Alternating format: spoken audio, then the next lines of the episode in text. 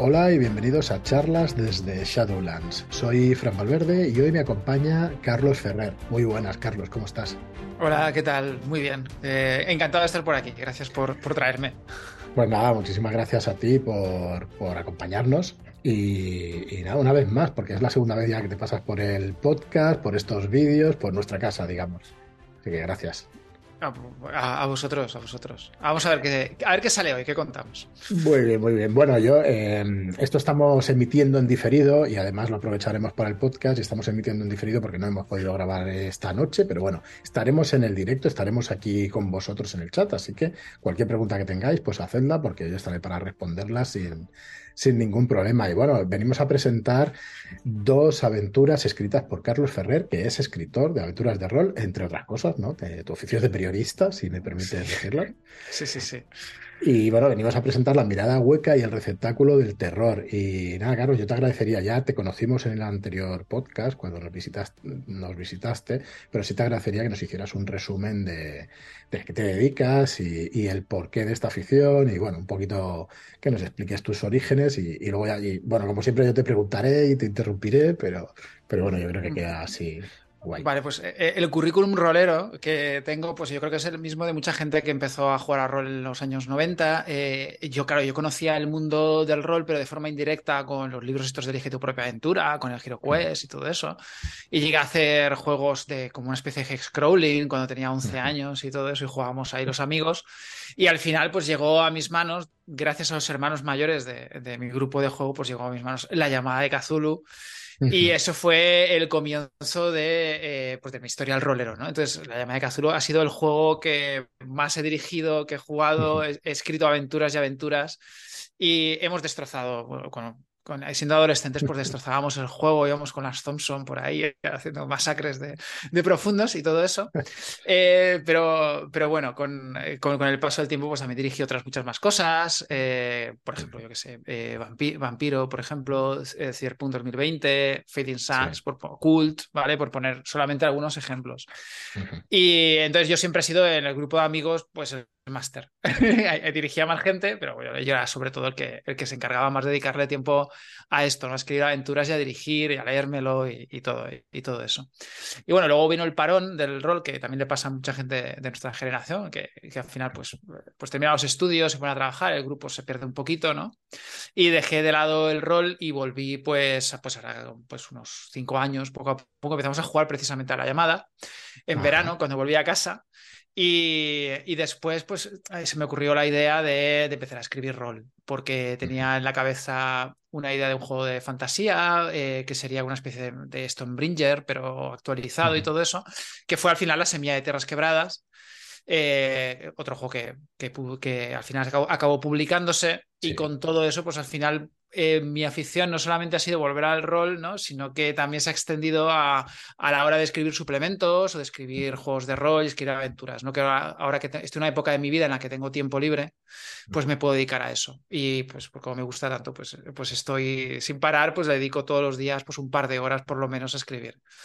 Bueno, yo decirte, Carlos, que es un pedazo de profesional, que la verdad es que nos ofreció las aventuras, que, que cumplió los plazos, que, que bueno, que súper contentos con, con, su implicación en el proyecto y, bueno, con una velocidad, pues, pues la verdad es que pasmosa también. Lo comentábamos fuera de micro, que tú también al entregarlas, que pensabas que íbamos a tardar un poco más en editarlas, pero, pero bueno, se ha dado así, pero es que tú también, pues, pues la verdad es que le dedicas mucho tiempo, ¿no? Y mucho trabajo. Eh, sí, como digo, ahora mismo estoy, estoy, en una excedencia, entonces pues tengo, todos los días tengo unas horas que puedo dedicarle pues a algún tipo de afición y pues se lo dedico a escribir, a escribir Oye, ¿qué, se siente siendo de los pocos autores españoles, aunque ya cada vez más, pues, gracias a Dios, pues eh, ¿qué se siente escribiendo para tu juego de rol preferido, podemos decirlo así? Pues, es flipante, es una sensación fantástica porque pues, uno jamás habría pensado que podría escribir mm. algo que acabara siendo publicado, ¿no? Y, encima, pues para la llamada, ¿no? Que es mi juego de cabecera, o incluso, pues yo pues, lo sigo jugando, lo sigo dirigiendo, ¿no? A, día de hoy. Y pues las sensaciones pues, que es que tampoco sabría exactamente cómo decirlo, es, es algo fantástico. Es, he conseguido llegar a, otro nivel, he subido de nivel. Todavía hay mejor más niveles por encima, pero, pero es una sensación de haber llegado a un nivel alto. Entonces es, bastante satisfactorio, porque además pues es parte de... Es un trabajo creativo en el que uno se implica mucho. Entonces eh, obtener éxito con este tipo de trabajo pues es todavía más satisfactorio de lo normal.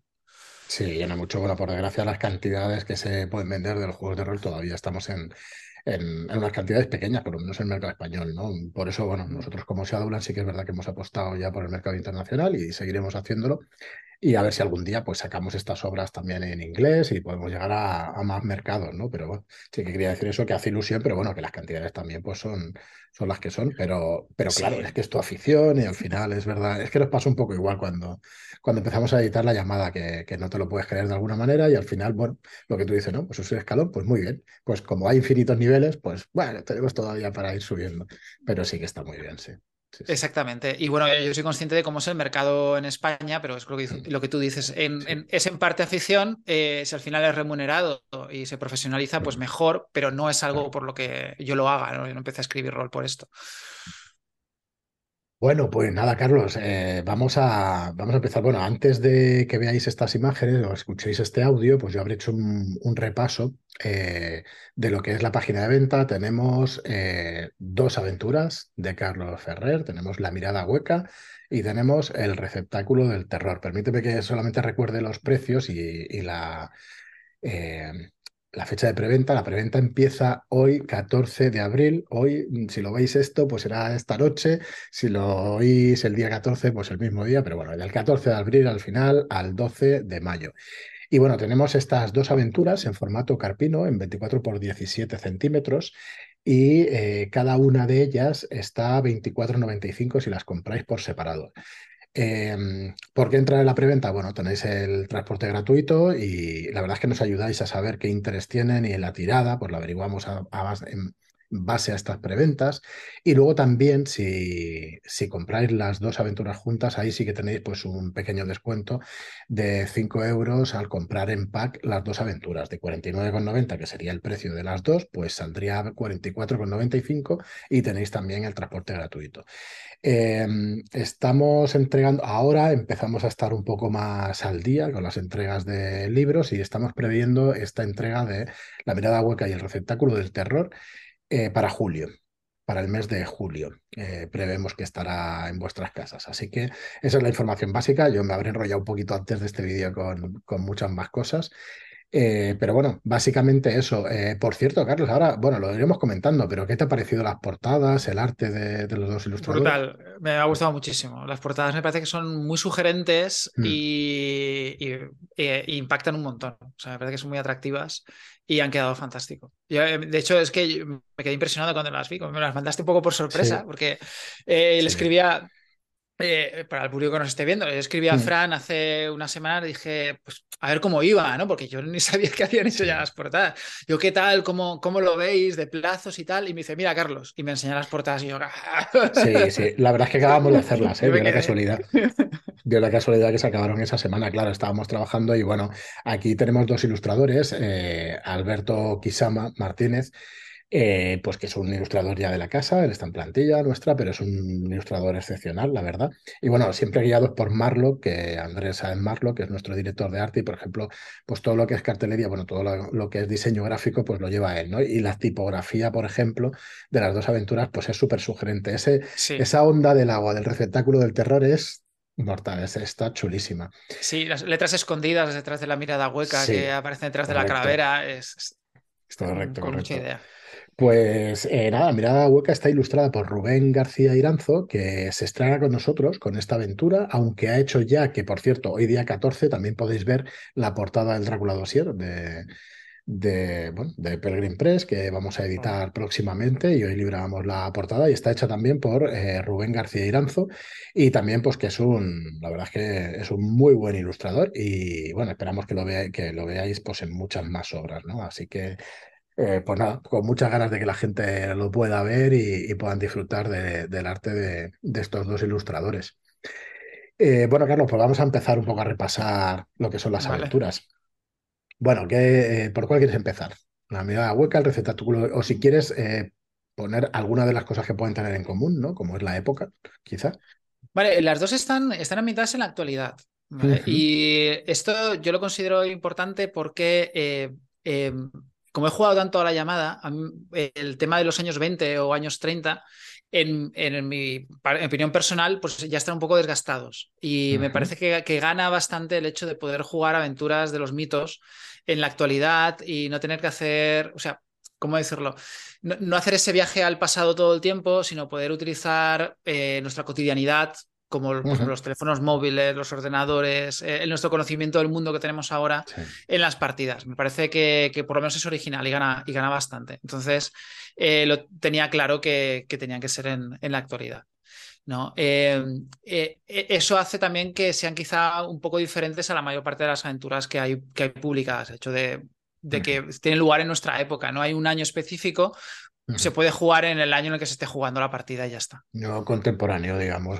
Es contemporáneo, ¿vale? Son. Muy bien. Muy a no ser que, bueno, a lo mejor dentro de 20 años ya están pasadas de moda, por, pero, pero digamos que es el momento que fueron escritas, ¿no?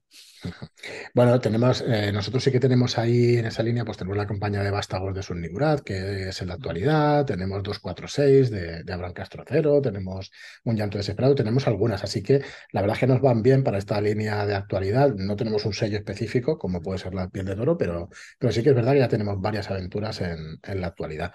¿Y qué más pueden compartir estas aventuras? Porque a partir de ahí poco más, yo creo, ¿no? Bueno, eh, yo creo que hay una, eh, una, premisa en la que hay un grupo de personajes que eh, ya, ya, generados, hechos para la aventura. Las aventuras se pueden jugar con, con otro o sea, con otro grupo de personajes, pero hay una premisa de qué son los jugadores, qué son los personajes jugadores en el momento de comenzar la aventura. En La mirada hueca, los personajes son el equipo de grabación de un programa de sucesos paranormales de una televisión autonómica y tal, algo así, un poquito de poca estofa, ¿no? que, están investigando un misterio para grabarlo para el programa. Entonces ya hay una premisa, eh, eh, entre los personajes hay una relación laboral, ¿vale? Uno es el cámara, el camarógrafo, eh, la productora, la becaria, el presentador carismático, ¿vale? Entonces cada uno ya tiene un rol, incluso también dentro de ellos hay una jerarquía de poder de, de quién es quién dentro del equipo, es decir, el becario estaría abajo, la productora estaría arriba y todo eso. ¿Vale? Eso, eh, mi experiencia es que facilita mucho las cosas y facilita las relaciones también entre los personajes, entre los jugadores a la hora de interpretar y de saber qué puede pasar, qué, qué, no. Y también esa jerarquía y esa relación se puede ir desintegrando y se puede ir rehaciendo durante la partida, lo cual también es muy interesante. en el receptáculo del terror, también estamos con medios de comunicación, eh, porque los, los, personajes son los miembros de una, de una oficina de prensa. Son, pues, eh, es la oficina de prensa de, en Bergen de la Academia de Ciencias Noruega. Y pues hay, hay dos periodistas, también hay, hay, una historiadora, hay un informático, ¿vale? Entonces son personas que están colaborando juntos en el marco pues, de una agencia, o sea, una oficina de prensa, ¿no? Un gabinete. Vale, que, aquí me que preguntarte... Perdona, eh, eh, ¿cuánto de realidad tiene esta oficina de prensa y eso? ¿Cuánto hay de realidad? Porque tú te has dedicado a pues eso. Yo, Claro, yo he trabajado en una oficina de prensa durante, durante casi durante dos años, ¿no? Entonces yo sé cómo funciona una oficina y qué relaciones pueden haber y qué tipo de personas pueden haber trabajando, ¿no? Y qué tipo de marrones se que comer. ¿Y lo has trasladado a la aventura? exactamente, exactamente. Entonces, mira, podemos comenzar con, con la premisa de, la, de, receptáculo del terror, porque así como en la otra aventura, pues es grabar un reportaje. Aquí es algo que es un poquito menos convencional, porque lo que sucede es que la Academia de Prensa de, de Ciencias Noruega, en el mundo de esta aventura, eh, está pasando por unas horas malas de popularidad, porque se han descubierto pues, unos experimentos con perros, ha habido un científico que se ha suicidado, que no sé qué. Entonces, tiene, tiene mala prensa en la opinión pública noruega. Entonces, ha habido un suceso y es que un barco científico ha encontrado un, ejemplar de un cefalópodo abisal que es muy raro, que se llama Magnapina. Eh, que a capturarlo vivo. Normalmente, pues estos animales no se consiguen capturar vivos, no se ha encontrado eh, un adulto, ¿no? Realmente. Es casi una hipótesis, ¿no? Su existencia. Entonces es un, acontecimiento eh, científico que le puede devolver la popularidad a la academia. Pero al mismo tiempo, en este barco, en el viaje de vuelta al puerto de Bergen, ha habido unos sucesos entre los tripulantes y ha habido un intento de asesinato. Entonces, la labor que tienen los personajes jugadores como premisa, ¿vale? Para iniciar la historia, es que lo que tienen que hacer es mantenerlo todo bajo control. Es decir, en cuanto el barco llega a puerto, saber qué ha pasado, eh, quién puede hablar con quién, mantener a la prensa a raya, controlar a la policía, eh, controlar el, acceso a información y la fuga de información. ¿no? Entonces, eh, que, ya, es bastante interesante y es también un trabajo de, gabinete, ¿no? El trabajo este sucio periodístico, ¿no? De ocultar un poquito la, o disfrazar o maquillar la verdad en lugar de publicarla, ¿no? Entonces, eso es lo que van a tener que hacer al principio los personajes jugadores.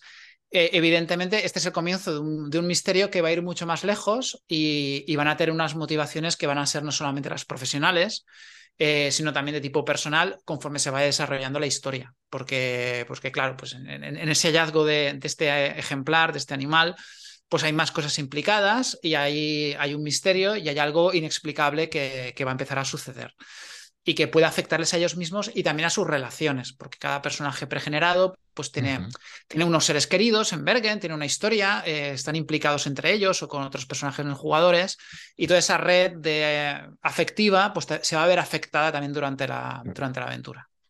Bueno, nosotros, eh, por experiencia ya, las partidas que se ven públicas, eh, a la gente le gustan los personajes pregenerados o se suele jugar las aventuras con los personajes pregenerados.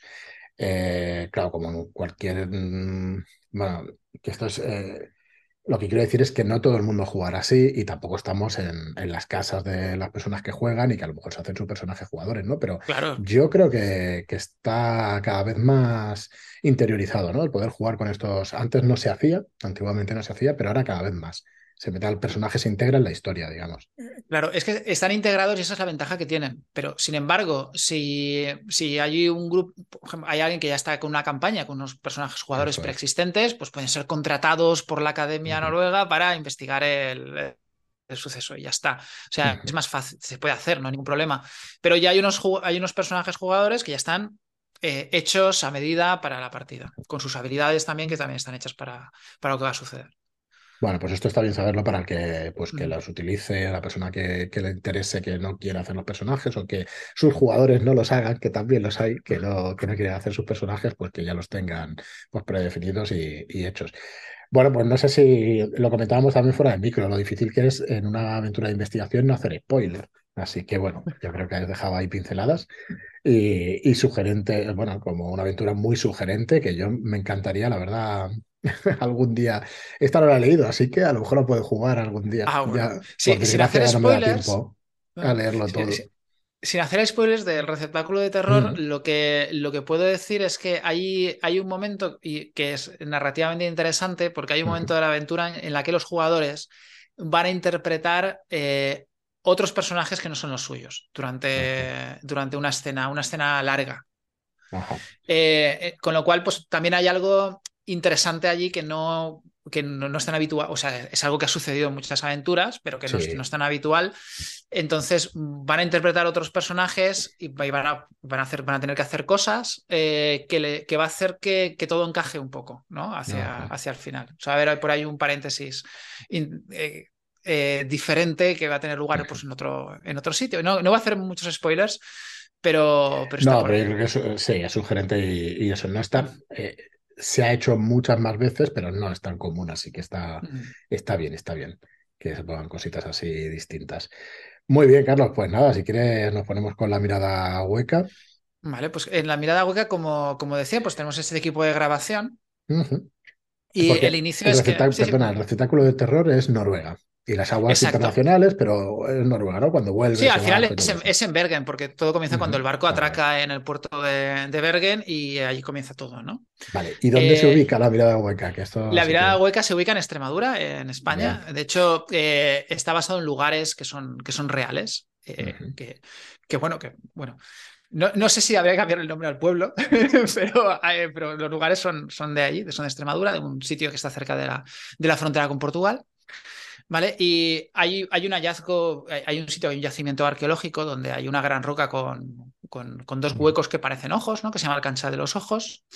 Y allí, pues, unos campistas que, que han acudido allí pues, pues, para entrar en contacto con, con energías telúricas y, con, con los, digamos, con el magnetismo este que tienen los lugares místicos de la geografía española, pues eh, han visto unas luces, ¿no? Incluso hay algunas fotos. Eso se ha hecho viral en, internet y, por tanto, pues en el programa de sucesos extraordinarios, pues van a ir a investigar eso, hacer una grabación, hacer unas entrevistas y a cubrirlo para el programa, ¿vale? Ese es el, van con su, con su coche, con su furgoneta eh, para allá.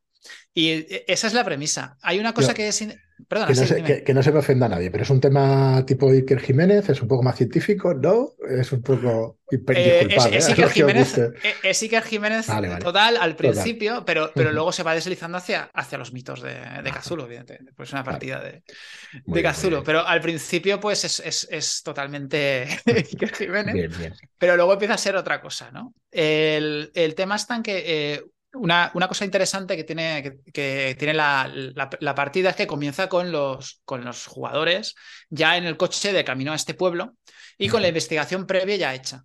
Es decir, que no va a comenzar la, aventura tirando de biblioteca o de merotecas y de medios, sino que cada, eh, cada personaje, o sea, cada miembro del equipo de grabación ha hecho sus averiguaciones por su cuenta comienzan con ellas, es decir, cada jugador recibe la información que ha obtenido en Madrid el día anterior, buscando, y la comparten. Entonces, digamos que la primera escena de la partida es ellos en el coche, pues en la escena de presentación de los jugadores y también intercambiando la información que han conseguido, porque también han conseguido ah, concertar algunas entrevistas, alguno de ellos ha hablado con, con, alguno de los campistas que está ahora mismo en Madrid, y entonces hay una información previa que ya pueden compartir. Entonces pueden llegar al lugar y ponerse ya sobre el terreno a investigar directamente. ¿Esa información la tendrán los, jugadores antes? O sea, sabrá. Claro, claro, se, entrega, se entrega a los jugadores y ellos son los que, eh, pues, sus personajes la van a compartir o, no, pero van a tener que recontarlo y, decidir qué, van a hacer, con quién quieren hablar, pero ya hay unas cosas hechas, ¿no? Previamente. Eh, vale, una cosa interesante de la, de la, mirada hueca es que la estructura de la, partida eh, en, en su primera parte es bastante abierta. Es decir, nos encontramos con, un lugar que es que el pueblo, donde pues hay, hay concertada una entrevista, hay, eh, hay, unos personajes, tienen que pedir un permiso de grabación al ayuntamiento. O sea, hay unas cosas que pueden pasar y también hay cosas que van, a, que van a ir pasando. Luego está el sitio del canchal de los ojos, donde ha sucedido, donde ha sucedido todo. Eh, es decir, hay unos lugares donde se puede comenzar a grabar y a investigar y pero todo eso se va a abrir y van a empezar a aparecer eh, pistas y, a pasar cosas que van a hacer que, todo se abra y que tenga, no sea exactamente un sandbox en el sentido amplio del término, sino que sea una, un sitio bastante abierto donde haya muchísimas opciones de qué es lo que pueden hacer los personajes, con qué pueden hablar, etc. Y además que el entorno va a ir reaccionando a los investigadores. Eh, conforme ellos vayan investigando, van a saltar alertas en la otra parte y esas alertas van a empezar a hacer cosas. Es decir, que hay unos antagonistas que van a también a, van a mover fichas y van a actuar contra, contra, los, contra los investigadores. ¿Eres de decírselo eso a los jugadores cuando diriges? De, oye, tened cuidado con lo que hacéis y tal. O no, tú vas... Eh, yo no, yo, cuando, dirigí la partida los puse ahí, claro, a, pasar cosas, ¿no? Bueno, pero uno cuando juega rol sabe que van a pasar cosas. Y, además, pues hay otros elementos que son, digamos, aliados del caso que están investigando los, investigadores y, van, a, van, a, van a aparecer para, para, ayudarles. Es decir, que el máster tiene que estar controlando los aliados y los antagonistas que están haciendo y cómo pueden estar afectando la trama. Con lo cual, eh, todo es bastante impredecible lo que puede pasar. Es decir, hay unas localizaciones, hay unas pistas, hay, hay un trasfondo, hay, hay, cosas que han pasado y que se pueden ir descubriendo, eh, pero en el orden en el que se hagan y, qué es lo que puede pasar realmente es bastante imprevisible. Eh, es decir, depende, depende bastante de, cómo salgan las tiradas, de cómo salga todo, ¿no? eso es la primera parte. Luego hay un momento en el que consiguen descubrir en teoría deberían conseguir descubrir ciertas cosas. Y una vez descubierto, pues eh, sí que llega la segunda parte de la aventura, que ya está más, un, un poquito más encarrilada, porque sí que tiene, pues, eh, tiene una estructura más lineal hasta, hasta el final. Pregunta. Eh, hay cosas. Sí, dime, dime. Em, más o menos cuántas sesiones de juego podemos estar hablando de la mirada hueca. Eh, mira, la virada hueca, cuando yo la estuve probando, fueron unas cinco sesiones de un poquito más de dos horas cada una. Pero ese componente sandbox suele ser que se puede extender más. se puede extender más. De hecho, o sea, yo tenía la sensación de que podría haber alargado más la, aventura, si hubiera querido. Vale, cinco o seis, de dos horas, y, pero puede, puede ser más perfectamente. En cuanto los jugadores sean muy interpretativos y el máster quiera, tenga la voluntad de alargarlo un poquito y utilizar los recursos que tiene para, para que las cosas se pongan un poquito más complicadas, pues se puede hacer perfectamente. Vale, vale, perfecto. ¿Y la del receptáculo del terror? El receptáculo del terror en las pruebas de juego son unas tres sesiones de, dos horas, porque yo, claro, dirigí, eh, unas tres sesiones de dos horas quizá un poquito más, un poquito menos, dependiendo de cómo, de cómo vayan saliendo las cosas. Vale, vale, es por tener un poco una guía, porque yo sé que son preguntas que, bueno, la gente normalmente se hace, o sea que, es interesante. Claro, el, receptáculo del terror tiene, eh, tiene una estructura que es más convencional porque hay una, hay una situación inicial con una investigación inicial, luego se abre y ya es ya es un poquito, la estructura es más libre en, la, en su parte intermedia, en el momento en el que pueden pasar varias cosas al mismo tiempo o hay diferentes sucesos que pueden pasar. Y luego hacia el final, pues eh, todo confluye hacia el final, ¿no? Entonces digamos que el principio y el final están más o menos, están más o menos claros. Eh, entonces tampoco hay muchos más caminos que tomar y, la duración puede ser más o menos la misma en todas las partidas que se juegue, creo yo. Claro, por eso te digo que al ser tener ese componente sandbox en la otra aventura suele ser, sí, la gente se suele alargar más hay más cositas que hacer y, y que ver, y van con pies de plomo también, para este lado, para otro. Solamente la discusión ya de moverse en el rol, ya sabéis que. Claro, claro, eso es, a veces pasan los jugadores más tiempo decidiendo qué tienen que hacer. En, en, la mirada hueca, además, hay también eh, alguna sorpresita que no quiero revelar para hacer spoilers, pero va a haber ciertos momentos en los que los eh, personajes se van a sorprender. Los jugadores se van a sorprender bastante de lo que va a pasar. Muy bien, Carlos, muy bien. Pues, pues nada, aquí las tenemos presentadas, las dos aventuras. Eh, perdona, eh, pregenerados, cuatro jugadores cada una de las aventuras. Eh, creo, creo que recuerdo que son cinco jugadores para cada una de las, aventuras. Al principio creo hice cuatro, luego añadí uno porque hay muchas mesas de juego que se juegan con cinco. Sí, que son cinco, pero se puede jugar entre tres y cinco, ¿no? Entiendo que. Sí, sí, sí, sin problema. Muy bien, perfecto. Pues nada, todas las preguntas que tengáis aquí en el vídeo, aunque estemos, no estemos aquí, pero estaremos ahí en el chat, estaré yo en el chat, así que si todas las preguntas que tengáis, pues nos las podéis hacer sin ningún problema. Yo deciros que, que lo vais a encontrar, vais a encontrar estas aventuras, esta preventa en shadulas.es barra mirada, shadulas.es barra mirada, y si no, en shadulas.es, en la página de inicio, tenéis un banner donde también le picáis y podéis ir. Em, ¿Qué más decir de, esto, Carlos? Oye, em, Tú sigues escribiendo, ¿no? ¿Puedes contarnos alguna cosita? No, no hay nada firmado, ¿vale? Para los que pregunten y eso, no tenemos nada firmado ni nada previsto, pero bueno, no me resisto a, preguntar. Yo, no me resisto, yo, yo me dejo seducir fácilmente, Fran. Vale, ahora, pues en, proyectos que tengo pendientes, pues ahora precisamente también de tema de, de Cthulhu o tentacular, pues estoy escribiendo una campañita para, para Colmena de Papel eh, basada en, en, la novela de los nombres muertos, escrito, escrita por Jesús Cañadas. ¿vale? No sé si eh, Jesús Cañadas empieza a sonar bastante como escritor. y, bueno, esto es, ese es el, proyecto, el proyecto inmediato que tengo. Pero bueno, también tengo en horizonte para este verano algunas, algunas cosillas más eh, que tengo preparadas.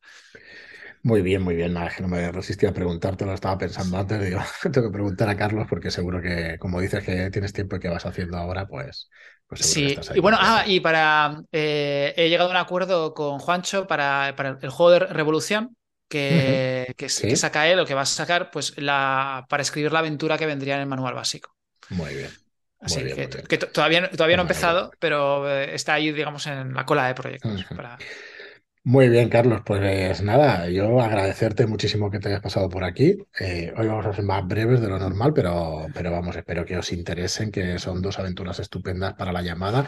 Ya va a quedar una línea bastante interesante la que tenemos de, de este formato calfino, que son aventuras al final que coges, que son rápidas de preparar, más rápidas por lo menos que estas campañas que estamos acostumbrados o estas aventuras que estamos acostumbrados tradicionalmente, pero que dan para unas cuantas sesiones de juego y, que son muy interesantes. Decir también que son libros a todo color, que, que no lo hemos dicho, las ilustraciones a todo color para los que nos escuchéis y no hayáis visto la web. Y, nada, pues eso, agradecerte que te hayas pasado por aquí, Carlos. Y... Bueno, muchísimas gracias. Yo, lamento que haya sido tan breve, pero es que tenía miedo de, contar spoilers, porque al final es, lo, que estábamos comentando al principio, eh, eh, antes de grabar. que como son aventuras de investigación, eh, contar cosas eh, puede, puede, estar arruinando la diversión de la gente, ¿no? Entonces, es que mejor que lo descubran ellos mismos lo que hay dentro. Totalmente. Es que hay un montón de aventuras que empiezan con una premisa, luego cambian por completo y, y es que eh, es arruinarlas, efectivamente. A mí me mejoraba bastante el tema, pues eso, comercial o marketing y eso, porque claro, tienes que venderlo. Entonces, dar el gancho suficiente como para que atraiga, pero no hacer spoilers, la verdad es que es complicado que todo el mundo se queja ¿no? de la sinopsis de las películas, de los trailers, del tal, pero claro, es que de alguna manera tienes que enseñar el producto que estás vendiendo, ¿no? Entonces, no es fácil, no es fácil, pero bueno, se intenta hacer una cosa que tenga gancho y que, que atraiga, pero sin estropear lo que dices, sin estropear la diversión. O sea que, muy bien, Carlos. Pues nada, pues lo dicho, muy agradecido y esperemos que no sea la última vez que te pases por aquí. A ti, espero, espero, espero. Eh, veremos, veremos alguna, alguna partida en nuestro canal de estas aventuras que estamos preparándola. Nos puede decir. Hombre, si, queréis, pues podríamos, podríamos hacer algo. Oye, te cojo rápido la palabra, Carlos. Si quieres dirigir alguna de ellas, eh, pues nosotros vamos, encantadísimos. Sí que estamos preparando ya con, con Master, pero sí, como autor te, lanzas, pues vamos, yo te recojo bueno, enseguida. Vamos a ver esa reglas. Muy bien, pues venga, muchísimas gracias y a todos los que nos escucháis, pues gracias por vernos, por escucharnos. Esto saldrá pues en podcast el lunes que viene el día, si estamos a 14, el 17 lo tendréis en podcast y nada, pues esta noche nos veis aquí en, en vídeo y mañana pues no os perdáis esta preventa del 14 de abril al 12 de mayo y a coger el pack este que sale más económico y que son libros que si conocéis ya las calidades con las que trabajamos esperamos que, que os gusten y que os convenza la línea de producto. Muchísimas gracias por vernos y hasta la próxima. Hasta luego.